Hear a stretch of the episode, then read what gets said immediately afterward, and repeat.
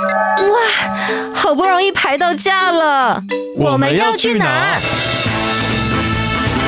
告别走马看花的旅程，出门不该只有吃吃喝喝。景点、文化、庆典、故事，旅游达人涂杰带你深游台湾，探索节庆文化。深旅 Follow Me。去哪里？欢迎来到生旅 Follow Me，我是旅游达人涂杰，带你深游台湾，探索节庆文化。今天来到节目当中的是我们的资深领队维尼。Hello，大家好，我是维尼。那么既然呢，维尼来到我们的节目当中，当然就是要好好跟我们聊一聊，究竟在台湾它还有哪些可以推荐的地方。我相信跟着。专业的领队出去玩，跟我们自己去应该会很不一样。是因为我们从带团的角度，在疫情期间带了非常多的国内旅游。嗯。那其实我也是跟着带团到国内旅游中，才发现原来台湾还有这么多好玩的地方，甚至是有些我们可能习以为常，但是它其实有别具历史意义啦，甚至有非常重要的地位在，但是我们大家都不太知道的。好，所以今天呢，我们要为大家来揭开这个神秘面纱的，其实就是古道。那今天特别要针对的是哪一条呢？我们要来聊一聊淡蓝古道。所以今天，Ladies and Gentlemen，所有的小旅客们，我们就一起来走一趟淡蓝古道。Top 热门旅游市。那其实淡蓝古道，淡跟蓝这两个字，他们其实都有自己个别的意义，对不对？对，没错。这个在带团都很喜欢请客人猜猜看，淡蓝淡蓝到底是哪一个地方到哪一个地方？淡的话，第一个一定会想到的就是淡水啊，对，就是这个地名。但是兰的话，就会是想说，哎、欸，是不是是宜兰的兰吗？通常大家都会想到这个。其实这样子讲法没有百分之百不对，但是也没有到百分之百正确、嗯。因为以前兰他们是做另外一个地名，对不对？对，淡水跟宜兰、嗯、其实它的地理位置差不多，但是实际上它淡兰古道的命名是从淡水厅到格马兰厅。哦，是以前还有那个厅的划分的。对对对，在清朝时期所建立起来的。嗯、那早期西部最北边就属于淡水厅的范围，从台中以北整个都是淡水厅。嗯，那宜兰那边自从吴沙过去开垦，确定。开垦完抚番那些山番以后，要把它纳入清朝的版图，就把它命名为噶玛兰厅。那淡蓝古道就是应该说当时是淡蓝的这条道路，就是从淡水厅到噶玛兰厅，他们包含官员呐、啊，因为纳入我的行政版图，我需要有文件的运送啦，哦、官员要上班下班来来往往的，对，所以第一条所开垦出来的，它是沿着整个北海岸走的。那这个是现在俗称淡蓝北路，那当时是淡蓝的官道。嗯那官道走起来比较平稳，比较好走，路比较大条。毕竟是给官员走的嘛，的他们要认真铺。没错，他必须有马车轻轻松松的走，但是这个走的时间就比较长一些，大概要花一个礼拜左右。有够久的，对，在在在早期那个时候嘛，在没有任何铁路的状况，那以官员或是以运送文件来讲，反正当时也没有什么特急件之类的，嗯、我就慢慢的走舒服为主。是，可是对商人来讲，因为宜兰格马兰汀那边盛产像是鹿皮啦，很多农作物，嗯，他们这些农作在当时没有太多的一些保存设备，不会有行动冰箱这一些，是，那你走一个多礼拜都烂光光了，了，就没得卖啦。是啊，所以他们就开垦了第二条淡蓝中路，哦，那这个就是比较爬山路，高高低低的，算是穿捷径的方式。了解，相对比较难走一些些。对，但是走起来快很多，大概三到五天就能走完了。哦，好像省了蛮多的时间哦。对，没错。那第三条淡蓝的南路呢，它叫做淡蓝的茶道。因为我们在那一块的部分呢、啊，可能平林啦那一块会有很多的种茶的地方。那当时是很多条各家的小路，因为我的茶要运送出去，从我家的小路延伸到大马路，这样多条路全部汇集在一起，那最后一样由民间的力量统整出一条路，那就变成淡蓝的蓝路。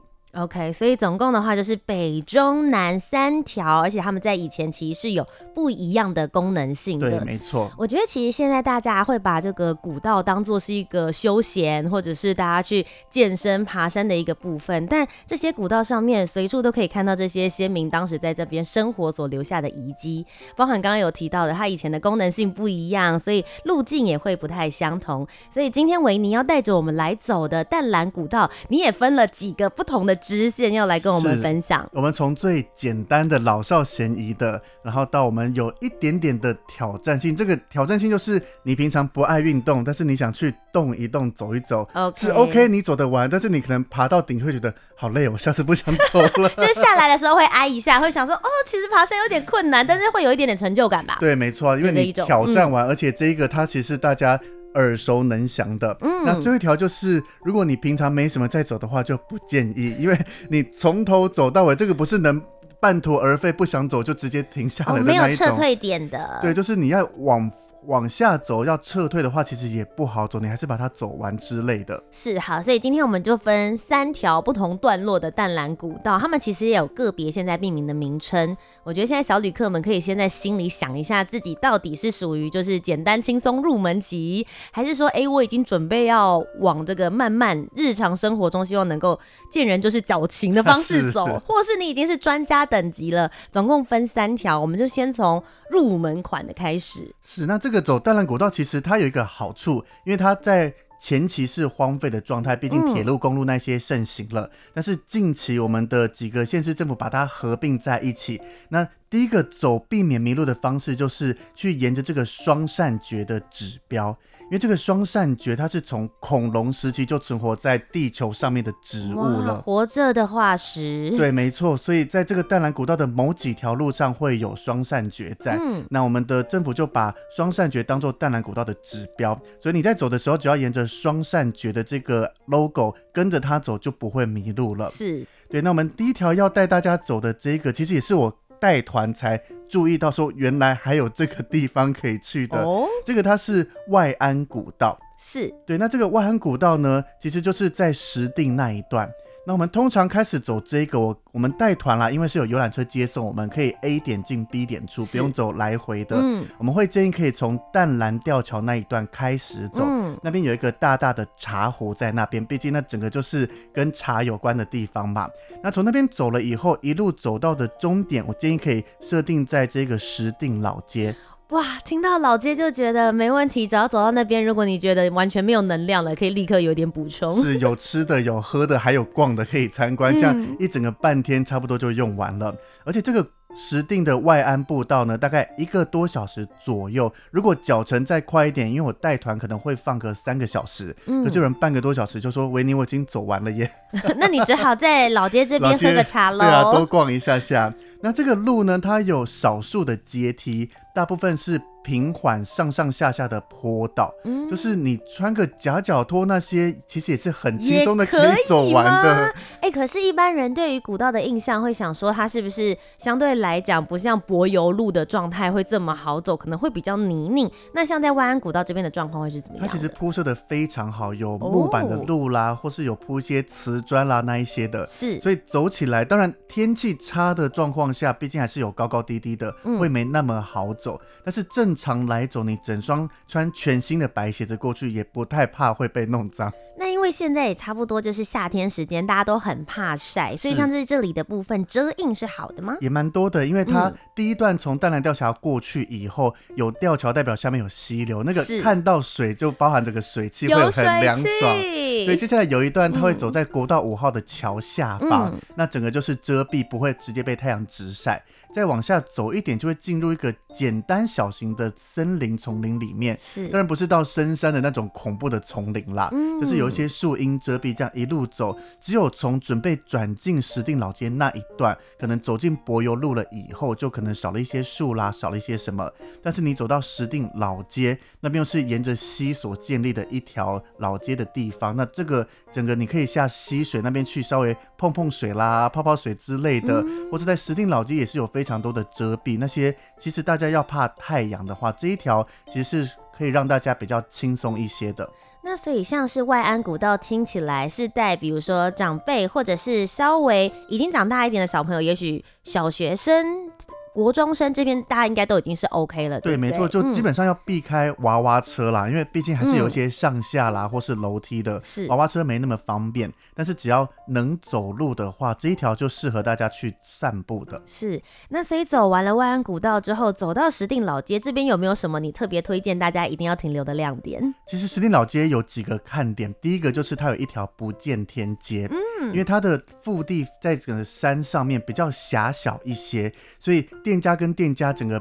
并的那个走道会比较小条，加上那边容易下雨，毕竟产茶需要整个湿度比较高的，所以避免大家在逛的时候或是以前做生意，那些货容易被雨淋到或被太阳晒到。嗯、所以我这一家跟你这一家只隔了一个小小的走道，那我就把二楼直接接起来或搭起棚子，哦、所以那边就变成一个像是室内的走廊一样，嗯、完全不会晒到太阳，也不会淋到雨。哇，很像大家去逛那个日本商店街的感觉。对，没错没错，有点像，上面都可以遮起来，不论你今天是大晴天还是下雨天，其实反正就窝在里面就可以了。那另外还有一个特别的叫做吊脚楼。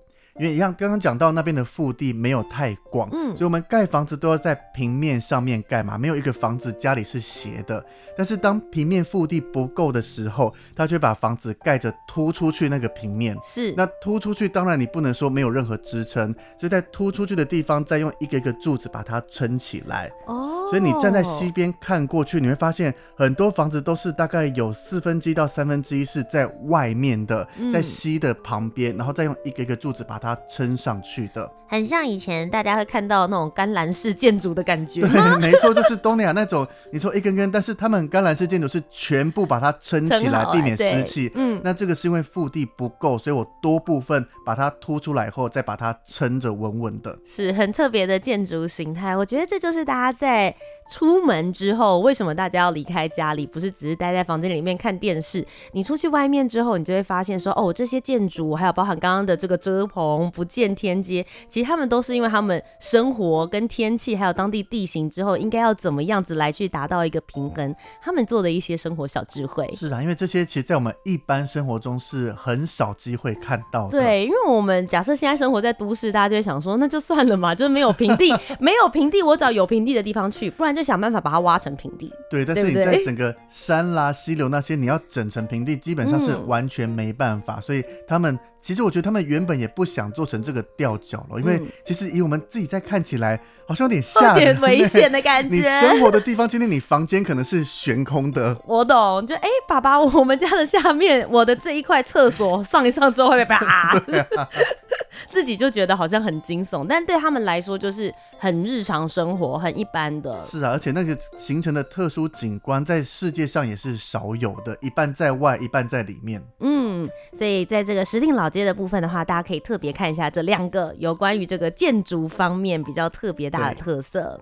那除此之外的话，在这边其实也有其他的店，也可以看一看，对不对？对，像是有一个百年的石头屋，嗯，因为在当时山上运送建材上来不容易，所以各地在建房子就是以当地最多的东西拿来建。嗯，那在山上最多的就是石头，石头，所以就拿来建造一个石头屋，而且它是已经有百年的历史在了。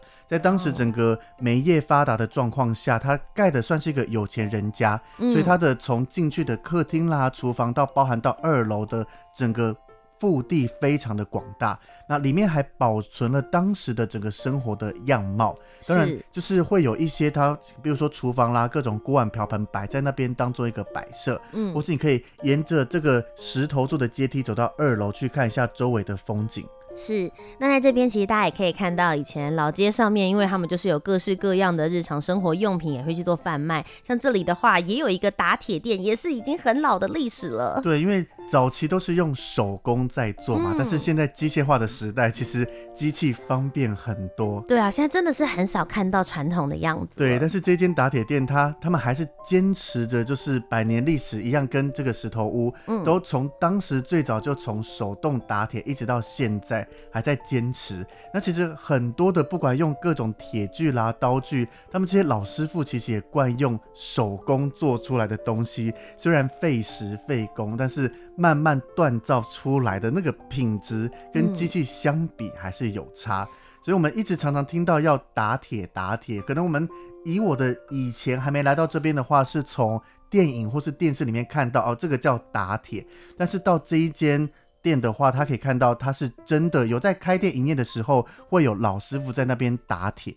哇，所以大家如果从来没有看到过的话，像我自己本身也是第一次到那边之后才看到这样。实际看一下的话，对可以挑选它有营业的时间，因为毕竟现在打铁店它的生意量可能没那么大，嗯，嗯，所以营业时间不会说像我们在都市从早到晚都在营业，营的时间会比较短一些。是，所以大家呢可以在网络上面查好相关资讯之后呢，就可以来到这个第一阶入门款的外安古道。那么接下来我们即将要来到了第二个，就是你稍可能会有一点点挑战性的。对，我们要来这一个，其实大家一定都听过它，嗯、它叫做曹林古道。耶、yeah，真的是听过。而且说老实在今天维尼来之前的时候，我就想说啊，曹林古道我有去走过，他就说它也是淡蓝的其中一部分哦。是是，没错。因为大家常常就只听到曹林，有的时候就会忘记，其实它也是属于这一大块之中的其中一段。对，我早期在做功课的时候，也是曹林古道，明明小时候就去过，但是对我来讲，它就是一条古道，上面有虎字碑啦，有蛮镇雄烟。这一些的，嗯，但是就完全不知道它为什么会存在，可能就是一条。开垦出来的路而已，对，没想太多，对，没想到哦，它竟然是淡蓝古道的其中一条路线。是，所以如果要去走草岭古道的话，大家应该要从哪里开始进会比较方便呢？草岭古道它有两个头嘛，嗯、一个是从芙蓉车站过去，一个是从大理车站过去。那当然你要自己开车的话，到大理那边会有停车场，会比较方便一些。嗯、因为芙蓉车站那边走过去的话，它没有太多停车场，你要最近最近的地方就是福周围，但是从车站走到真正福龙那一段的入口处，大概还要走个半个多小时才会到。是，所以其实到大理车站的话，相对来说会比较方便一些些。对，就是自己开车的话，大理上下，嗯、但是一样，我们游览车接送的话，当然就是芙蓉进，然后大理出，没有这个问题喽。反正司机会开车到对面接我们，我们就领队比较辛苦，要带着大家走完，不然领队其实很想跟着车就直接出发，说大家加油，我到对面等你。不过其实像草林古道的话，它是比刚刚讲到的外安古道还要再长一些些，大家步行的时间也会比较多了。对，因为它。整个从下面开始，先整个走楼梯上去，嗯，到了顶端以后再走楼梯下来，大概抓三到四个小时左右的步行时间。哇，真的会有一点点挑战了。对，那当然它的楼梯算是整治的，也算好走。当然不是说我们一般都市走的楼梯，嗯，它用岩石那一些建造起来，可能有高高低低、大大小小的，加上那边一样比较潮湿，有溪流经过，可能有几段会比较湿滑一些些。嗯，所以要比较注意一下脚下。那么其实在这整段的路程当中，大家可以看到的景色或是景致，大概会是什么样子的呢？其实就像刚刚讲到的嘛，第一个是雄镇蛮烟碑，那这个是当时我们的巡抚刘明登在这边视察的时候就觉得，因为。早期在山里面呢、啊，会有各种的乌烟瘴气啦，或怎么样。嗯、那他为了让来往的人可以比较安心一点，所以就在这个石碑上面写下了“雄镇蛮烟”四个字，去镇压这边的瘴气和山魔在这里。是，其实就是在山区的话，会有大雾。我觉得应该会最主要是这个水汽的部分，啊、可是因为以前也没有那么多标示，人烟可能也比较稀少一点。这个路其实就是不是像大家这么常走，而且刚刚讲到嘛，走这一条可能要花个五天左右，嗯、所以周围也会看到早期的住宿遗迹。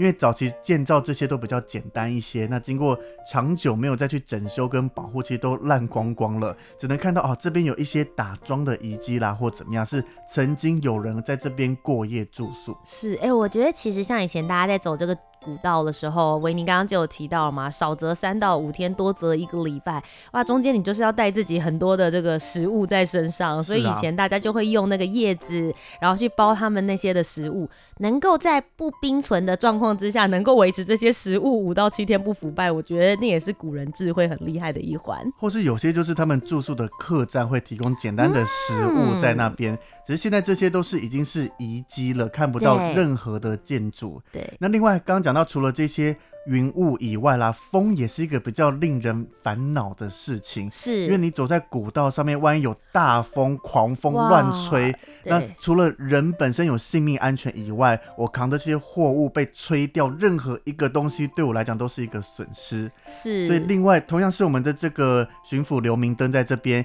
一样写下了一个虎字碑。哦，对，因为早期讲到说云从龙，虎从风，所以。龙是负责管云雾这一些的，那老虎负责管风，所以就在这边写一个老虎镇压在这边，嗯、让这些怪风不要随时发生在这里。OK，有一点阵风的那一种感觉。对，没错，镇压好。每次我都跟大家在分享说，这些可能心理作用比较多一些啦，哪能写一个字在这边就能挡到风呢？他应该晋升成为那个不同的境界了吧？已经是神级的感觉。对啊。可是我觉得，就就管理阶层的人来说，他可能就只是要安抚民心，或是我觉得重点是让大家知道。这一块到这边可能是比较安全的，有虎字碑镇在这边。哦、你想找地方休息，就像我们平常可能在外面奔波啦，你想找个地方休息，你有宗教信仰会优先找庙宇里面，嗯、是，就感觉第一个有神明的庇护，对，那这些庙宇也会比较愿意敞开心胸，让大家借住在这里。嗯、我觉得这个除了指标大家说往这边走，往那边走以外，让大家知道在这边有一个神像，有一个这个。字迹正在这里，那我也安心一些的。是，而且我觉得像路途这么远，以前大家可能如果约说，哎、欸，你走到哪里了，或者是哪一天你到哪边，嗯、它其实也是一个。可以确认你现在路程状态。所以我们说，我们出发了以后，在虎字碑见 面对对对对对，因为 当时也没有任何的赖呀，或者怎么样说，你现在在哪里定位一下，也是一个模式。我刚刚还想过一个，就是也许是刘明灯想要告诉大家说我有做事。你说我的书法字很漂亮，欸、不是很重要啊？因为有的时候你知道，长官可能会想说，要为了让大家知道说我有来这边巡视哦，我我来跨轨这样子，我有关心大家。看过了，然后就回去做怎样？我在现场直接有做好，但是这对现在的角度来讲，这就叫随地涂鸦。你看他就在石头上乱写字啊，真的还好，他书法以前有好好练，不然留下来的话还蛮丢脸的。我们现在就是不要效仿，因为在虎字碑或什么，你会看到有一些人谁到此一游，是不是？而且还有人很特别，他是去刻类似那种古字，把它刻上去，就可以说哦，早期除了这个虎这个单字以外，周围还有这些。我说那个是后人刻上去，那是假的。哎，他帮他写 tiger，怕外国人看不懂这样子。但是就是现在，因为这些都是属于古迹了嘛，嗯、就是尽量不要去破坏它，然不然你越破坏，我们后人就越看不到这些完整的样貌了。是，其实我觉得我自己这几年在台湾旅行的经验，我会觉得台湾的这些旅人，大家越来会约束自己。我觉得其实其实已经好蛮多了。你会看到以前他们刻下的日期都是很久以前的事，对，没错。近期来会比较好一点。那我觉得还是持续在节目当中提倡这件事情，我们把最原始的状态留下来，让这些山林，包含大家对于环保意识，我觉得也是蛮重要的。对，我们带走就把各种照片把它带回去。嗯、对，而且讲到拍照，其实我觉得各个旅人也越来越，我觉得越 friendly 越友善。嗯，因为。早期可能比如说虎字碑很难得嘛，大家爬上来又累，可能一群登山的人就霸占在那边，可能十几二十分钟，是拼命拍都不想离开。那像我最近带团过去，可能我在那边稍等其他陆陆续续上来的人。那我上次就是遇到也是登山队那边，大家当然都希望我每个都要独拍到，还有合照啦，两、嗯、三个合照到大合照。但是他们看到我有两三个客人在那边等，他们说，你们要不要先拍一下？你们人不多，嗯、而且他们会跟你说这个角度拍比较好看，他们都。找好了，好贴心哦。拍好了以后，因为他们知道他们想拍比较多，那就先让单独的人拍个几张，以后再换到他们去拍。嗯，结果当下看到觉得。还蛮难得的耶。是，如果排队很长，当然你已经排到了，你想怎么拍都 OK。不过还是会看现场排队状况。嗯，那他们其实我也是跟我客人讲说，我们稍等一下，趁机休息。他们先来的，等他们拍完再换我们。是，但是没想到他们会这样子，让我们赶快的先拍几张，继续往下走。嗯，我觉得出来玩大家就是互相，然后维持好的心情、好的状态是非常重要的。那当然，我觉得选对季节去。你会看到不一样的风景，像我们现在去的话，就是夏天时间。不过据说这一段最热门的时段是进入秋天的时候。对，因为秋天的时候它有芒花在整个山头上面，嗯、也就是不管你是从大理还是从芙蓉上到最顶的那边，那它整片是种满了芒草芒花的。那芒花在秋冬的时候会整个有白色的那种虚虚毛毛的状态产生，是，所以一整片就有点像是下雪的感觉。嗯，好美哦！我其实之前也看过很多人在草岭古道秋天时间的时候跟芒草拍照，大家也可以参考一下各式各样的 pose，会有一种很那种苍蓝的那种感觉，我觉得是很舒服的。对，而且政府现在有在草岭那边办芒花季，嗯，所以在祭典期间的话，算是芒花比较容易盛开。但是这个其实就跟我们各种看枫叶看樱花一样，很看运气。你只能说，如果你是住在北部或是中部比较近一点，发现说，哎、欸，官方公告今天芒花开得很漂亮，你就赶快开车过去参观。不然有时候你过去，尤其下过雨后，那一些芒花就整个被打湿了，哦、掉光光啦，拍起来不好看。天气不好的状况下啦，或怎么样，其实它。很不容易看到最漂亮的状况，嗯，加上你要看到它，刚刚讲到嘛，你可能单趟要一两个小时，爬一堆楼梯上去，就发现，嗯。这好像没任何东西，心里会有点小失望。毕竟你都已经做了这个挑战三到四小时的这一趟了，就是当做运动啦，当做看看其他的景色。包括你在这个平台上面可以远眺到龟山岛，但是有时候当雾季的时候，也常常都看不到龟山岛的存在。是两岸手自己可能都已经没有办法伸手不见了。对啊，所以这些自然景观。很看每个人的运气、人品喽。大家平常有没有做好事？出发前多做点好事。好的，所以这是第二条的部分。就算你平常没有运动，我觉得会有一点点的挑战性，但还是做得完的。但最后我们要来到了高度等级。对，这一条是我进入淡蓝古道第一次走的，我觉得当时误交损友。那这一条我当时整个走完大概花了七到八个小时，一整天啊。对啊，就是从早上出发到吃晚餐前才到芙蓉啊。真的是物交损友哎！而且 走一整天就算了，因为我们很常去逛各个景点，都花一天都没有问题。嗯，但是这一条从刚开始出发会比较平缓，但是一路就切到高高低低的地方，加上当时是下雨的状态，所以我印象非常深。我们到最后下山的那一段，我们都在比赛，在比的就是说我们到底谁滑倒的次数比较多。天呐！所以大家要穿抓地力比较好的鞋子，对，到那边已经不是、嗯。健行这么简单，你可能第一个鞋子要穿登山鞋会比较好走的。嗯、那第二个登山杖一定要带着，是因为你走草岭可有可无，走草岭有登山杖辅助比较轻松一点点。但是你体能状况还 OK，比较能走，不一定要登山杖。但是走这一段杨廷里跟蔡光寮古道，登山杖我觉得它已经是必备的东西，因为很多段路它可能只限一个人通行的大小，就是细细的，加上它的楼梯。是陡上的，所以你走起来没有登山杖，尤其最后在下坡那边，很多也是比较陡，甚至是斜坡的等级，没有登山杖帮你稍微撑一下的话，可能就是一路会。下滑，直接快速的到山下的感觉是，但既然走起来这么辛苦，一定有一些景色是让你觉得说好啦，很值得的吧？是，我觉得走完还是愿意推荐，就是因为它当然第一个它也有走到整个芒草林，那这个芒草跟草林就不一样喽，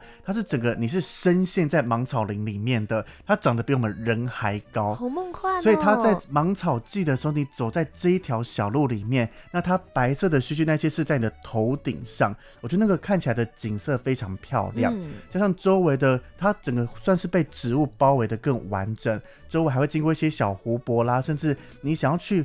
仿古的话，这边会经过更多的当时他们所居住的遗迹啦，可能有从寺庙，因为当时的宗教信仰非常重要。嗯、那从每段每段就会有不同的土地公啦，还是他的信仰宗教的寺庙，或是他居住的地方，这一些都是比较适合你想要更了解这条古道，想要看更多当时的先民是怎么走这一条路的，怎么在这边生活的，会在这一段灿光寮跟杨廷里的古道上看到比较多。这中间会有补给站吗？完全没有，就是请自行准备。OK，所以大家要注意，如果你自己要上山去爬的话呢，包含水啊、食物啊等等能量的补充，这些都是要大家自己先准备好的。因为周围就是一个比较自然的环境呢，它不会走一走就出现一间 Seven Eleven 之类的，所以你所有的补给该做的做好。那另外，你相关带过去吃的东西啦，所有的垃圾也请自己把它带走，因为上面不会有任何的垃圾桶。嗯，那包括很多人说会习惯把果皮啦或什么就把它丢到旁边，想说就让它回归自然。我觉得早期的想法这个是没有错啦，或许。